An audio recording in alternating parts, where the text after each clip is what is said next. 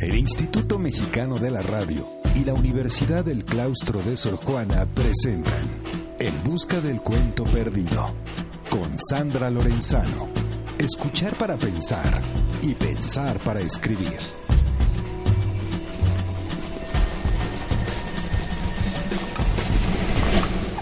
Hola a todos, bienvenidas y bienvenidos a En Busca del Cuento Perdido. Yo soy Sandra Lorenzano y como todos los martes, también ahora en 2016, a esta hora los invito a que se sumen a esta celebración de amores y complicidades literarias. ¿Escuchan el silbato del tren? Eso quiere decir que empieza nuestro viaje por la palabra y la música. Y hoy tenemos como invitado al querido Antonio Malpica, que además de ser un buen amigo del programa, es uno de los escritores más interesantes que hay en nuestro país. Eso queda confirmado, entre otras muchísimas cosas, por el hecho de haber recibido hace pocos días, bueno, hace casi un mes ya, en la Feria del Libro de Guadalajara, el prestigioso Premio Iberoamericano SM de Literatura Infantil y Juvenil. En 11 años de vida de un premio, es la primera vez que lo gana un autor mexicano. El jurado, déjenme que les cuente, dijo que el reconocimiento se debía al amplio espectro de temas, géneros, atmósferas y estilos que maneja en su ya extensa obra, así como la variedad de destinatarios a quienes va dirigida además de su sensibilidad para abordar temas sociales complejos, arrojando luz sobre las zonas oscuras de nuestro mundo. Eso dijo el jurado, y cualquiera que haya seguido la carrera literaria de Toño Malpica sabe que lo dicho por ellos se queda corto. Así que bienvenido, Toño, a En Busca del Cuento Perdido. Qué gusto tenerte aquí. No, gracias Sandra. Ya, ya, ya me andaba por venir. Sí, ¿no? Ya te quería yo aquí también. Y entonces, ahora sí, Toño, platiquemos. Empecemos por el premio, porque es el lugar común. Todo el mundo te ha preguntado del premio, pero en el programa todavía no hemos hablado de eso. ¿Qué significa? ¿Qué significó? ¿Qué, ¿En qué ha cambiado la vida a partir de este premio para ti? Bueno, gracias primero por invitarme, Sandra. Como dije hace ratito, ya, ya, ya me daban ganas de venir, de tomar la cabina por asalto y quitar al que estuviera aquí. Pues, pues la verdad es que es el mejor de los espaldarazos, ¿no? Yo sigo viéndolo así, porque es un premio, no sé si sabes, que, que no buscas, sino que te cae, ¿no? Mm. es un premio que de pronto se juntan cinco personalidades que saben de esto y que deciden otorgarte, ¿no? Entonces, pues la verdad es que yo para serte sincero, también es un premio que yo ni, ni, ni reparaba mucho en él, porque yo juraba que pues, había que tener más camino andado. Pero sí de pronto también me di cuenta de que cuando me lo dieron tuve como que jalarle las riendas al caballo y mirar hacia atrás y darme cuenta de pues que sí, que ya, ya tengo un ratito en esto, que, que de pronto en, cronológicamente es, es, de pronto es poco, creo yo, son 15 años, pero sí es cierto que desde que empecé no he parado, ¿no? O sea, lo, lo he hecho con mucho gusto y, y, me he seguido, ¿no? O sea, he, publicado por lo menos un libro por año, de hecho más, como ya dijiste, pero, pero creo que todo tiene que ver con eso, ¿no? Que llegué, me gustó tanto que me quedé, ¿no?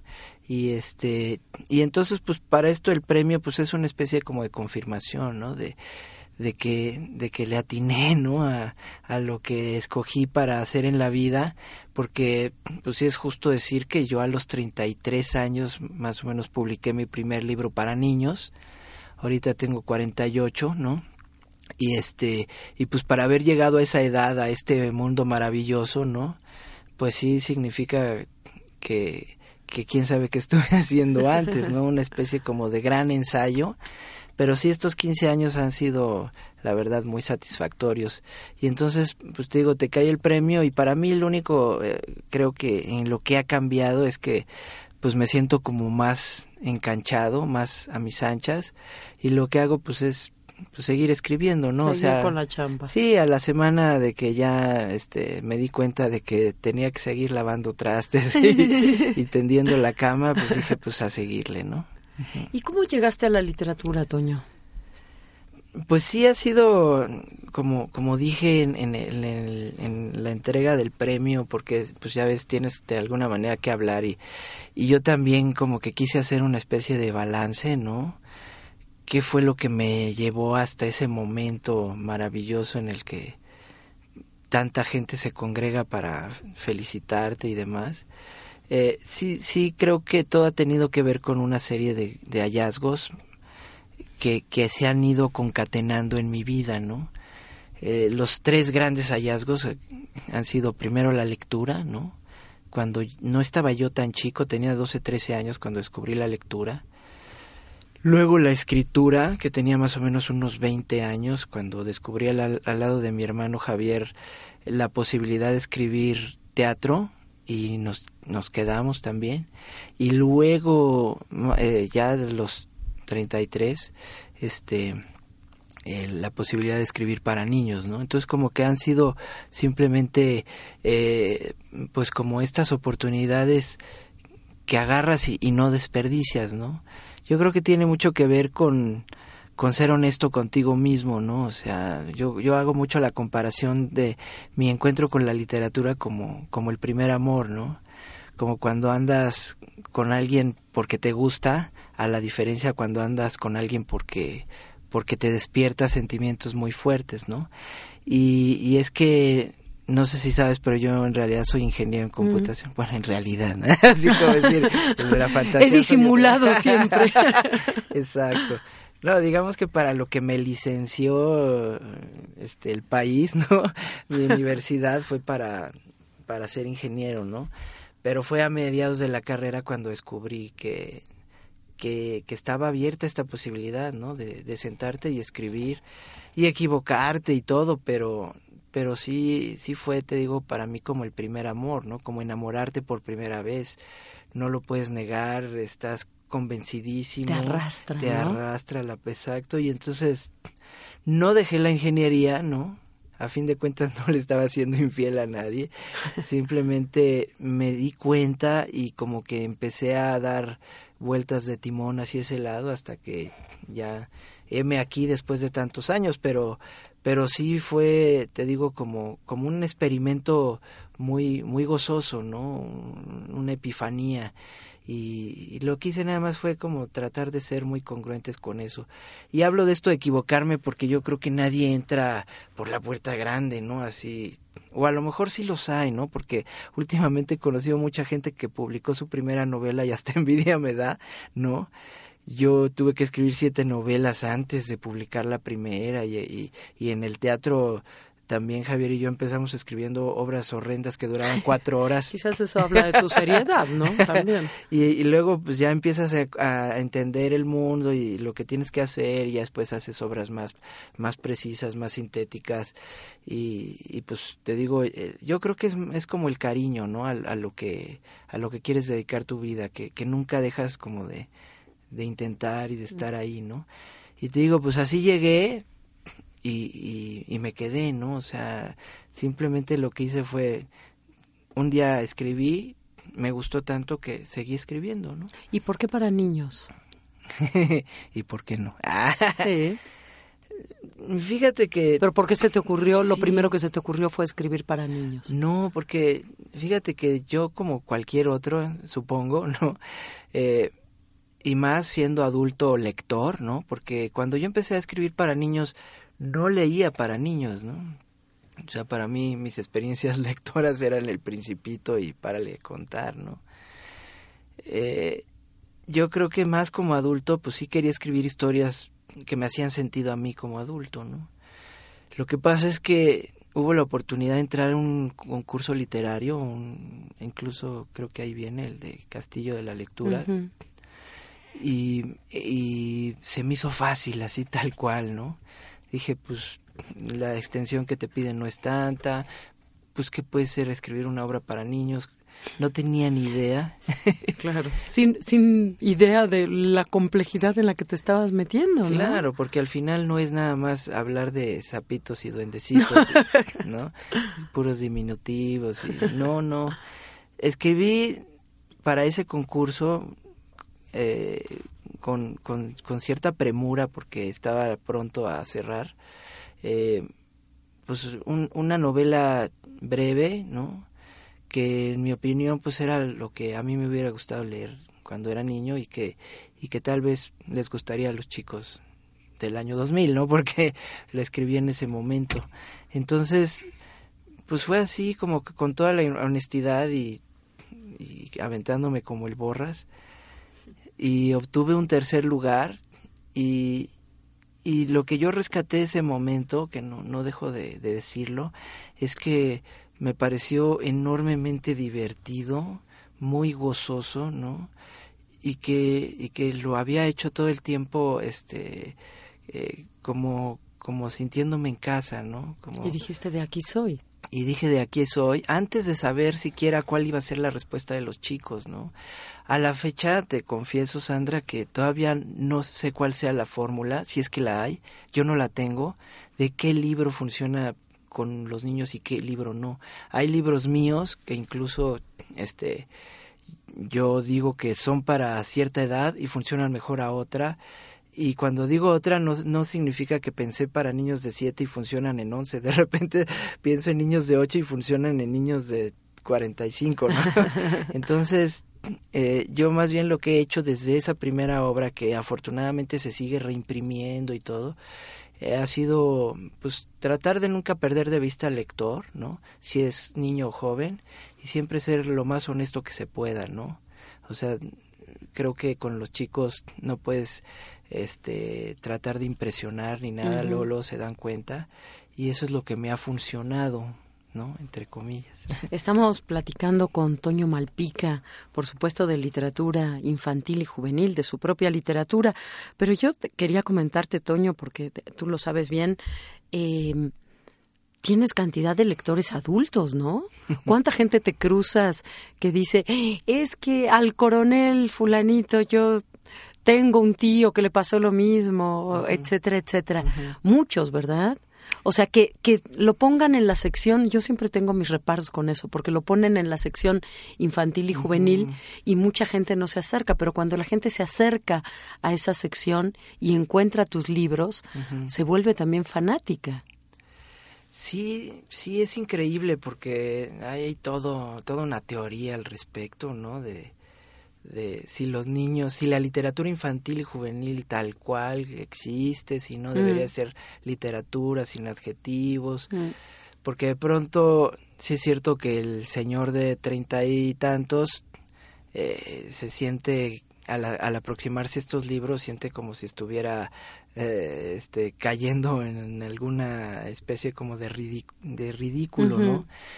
Y no, o sea, de hecho, tal cual dices, pues de pronto a mí lo que me ha granjeado mucha, este, mucha fanaticada es que los papás se atreven a agarrar los libros dirigidos para los niños y ellos son los que de pronto se acercan más a mí por ejemplo, por las redes sociales, ¿no? Porque los chicos, pues como quiera, tienen restringido de pronto este mundo, ya no tanto, pero, pero luego son los papás, los maestros, ¿no? Los promotores, eh, los lectores adultos los que se acercan a mí y como dices, pues tiene que ver con eso, ¿no? Con que son letras escritas para los niños, pero que no son exclusivas para los niños, ¿no?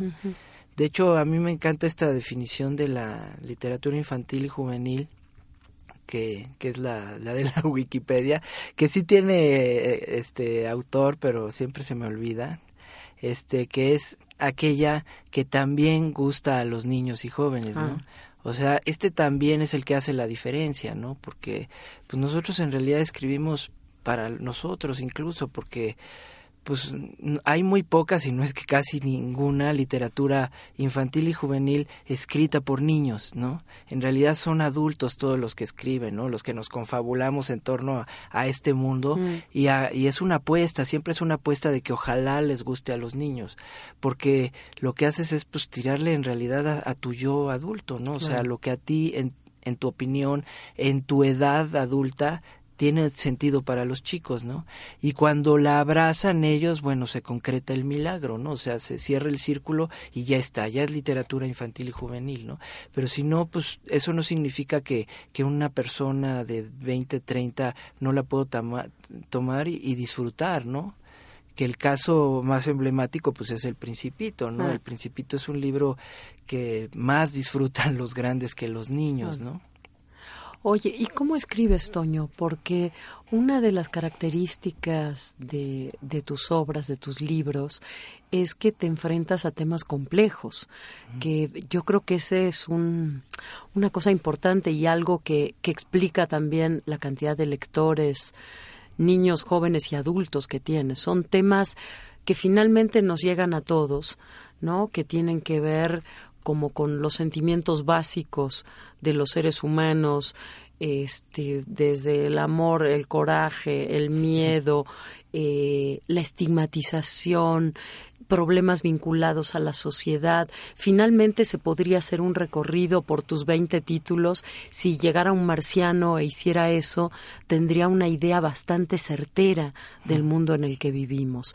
¿Cómo llegas a eso? ¿Cómo, cómo transformas eso que de pronto sientes que es algo que tienes que contar? ¿Cómo te llega? ¿Cómo lo transformas en literatura? Qué bonito eso que dijiste. es que sí, ¿no? Qué bonito. Este, pues es curioso porque realmente no me propongo, ¿no? O sea, hay quien sí trata de abordar a través de temas, ¿no?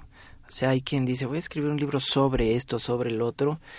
Y yo más bien creo que se han, he tenido como la fortuna de que se hayan aglutinado así, eh, como bien dijiste, cierta gama de, de, de sentimientos, de, de, sitios, de momentos eh, que parece que conforman ¿no? un universo ahí medio medio premeditado y no no es tanto eh porque sí es cierto que tengo tanto novela histórica como futurista como aquí en la ciudad como en otros estados o fuera del país o, o fantástica o realista o de terror y, y, y creo que la única conclusión a la que he llegado después de yo también medio tratar de hacer un análisis de ese tipo, es que es que hay historias que me brincan, ¿no?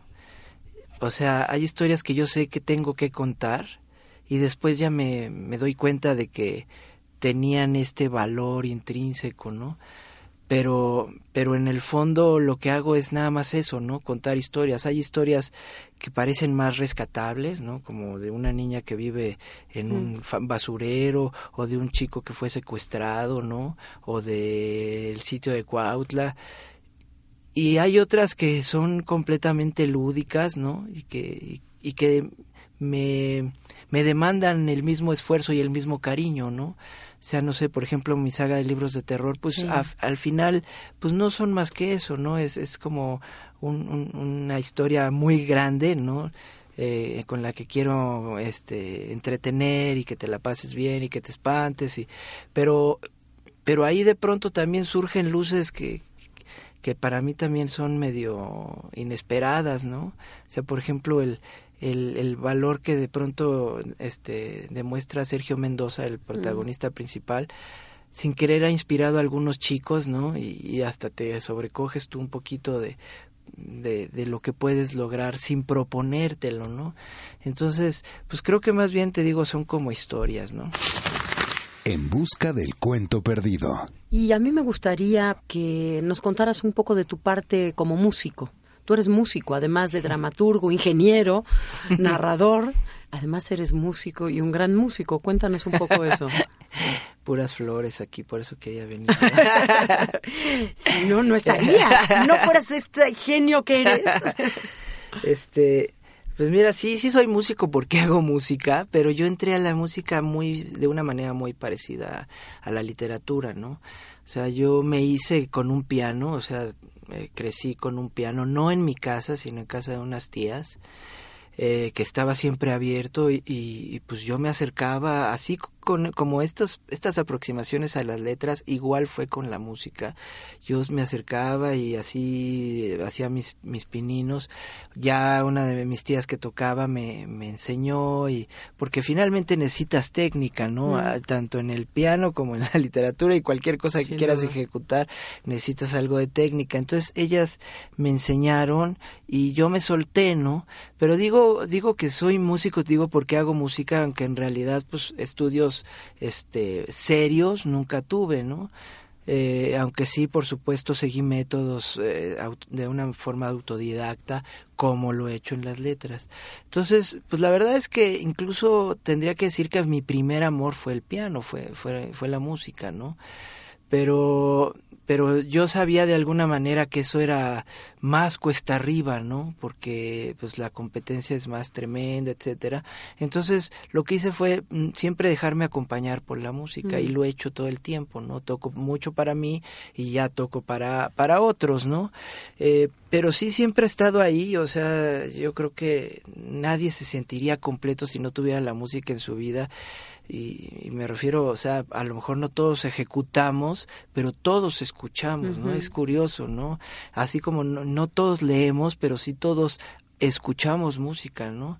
Entonces, este, pues yo también, por supuesto, desde, desde hace mucho que, que, que, que, que escucho música y eso es lo que más me ha acompañado, ¿no? En busca de sus historias. Taller literario. Parece si empezamos con nuestro primer taller literario del año? Y ya que estamos hablando con Toño Malpica, me gustaría que pensáramos en algo vinculado a esta charla. ¿Qué tal un recuerdo, por ejemplo? Ya saben que puede ser real o ficticio. Escrito en primera persona y podría ser sobre el primer libro que los marcó en la vida. ¿Se les antoja? Entonces espero sus relatos, de no más de 15 líneas como siempre, en el cual nos hablen en primera persona sobre el primer libro que los marcó, ese libro que hizo que ustedes se volvieran lectores. ¿Se acuerdan de nuestro correo, no? En busca del cuento arroba Leeré sus textos en dos semanas y por supuesto yo les contaré cuál fue el libro que a mí me marcó y me volvió lectora. En busca del cuento perdido. Yo quiero cerrar eh, esta deliciosa charla con Toño Malpica eh, dedicándole esta última parte a un amiguito del claustro que se llama Vladi. Es hijo de Gaby Castillo, una querida estudiante nuestra. Eh, y Gaby tiene, este niño Vladi que es fanático de la cosa monstruo. Entonces quiero que le cuentes a los amigos que nos están escuchando qué es la cosa monstrua, porque no sé si hay alguien que no lo sepa, pero si no lo saben se están perdiendo de algo genial. Bueno, pues la cosa monstrua es a lo que me orilló todo esto, ¿no?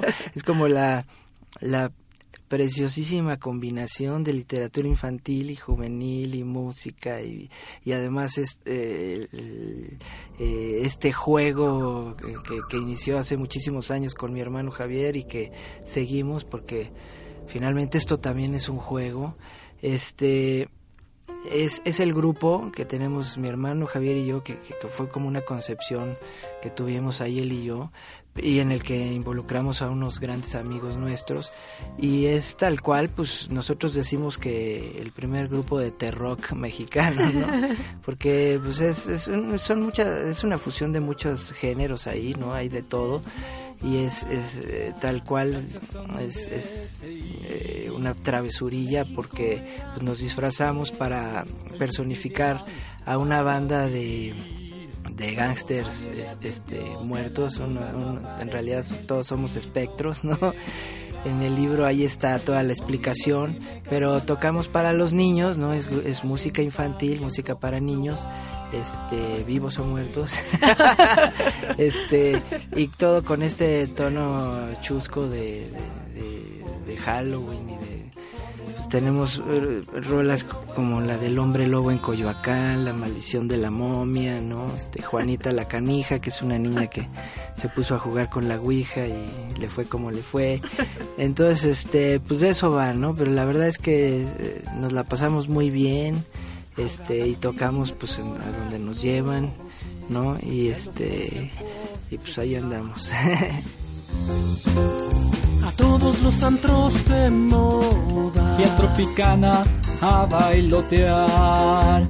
Un día comió diez taquitos afuera del metro normal. Corrió como loco a su casa con una diarrea infernal. Pobre hombre lobo muy humano quedará, sin colmillos y sin pelos, sin garras que afilar. Pobre hombre lobo, pobre hombre lobo, hombre lobo en Coyoacán.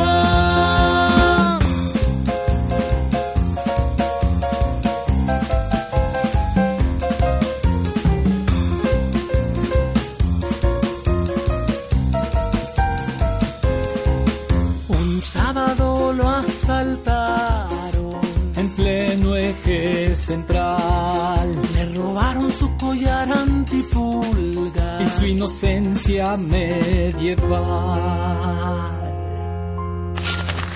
Oye, Toño, pues qué gusto haberte escuchado. Yo podría seguir aquí charlando horas contigo y supongo que los amigos que nos están escuchando también. Eh, pero, ¿escuchas el sonido del tren?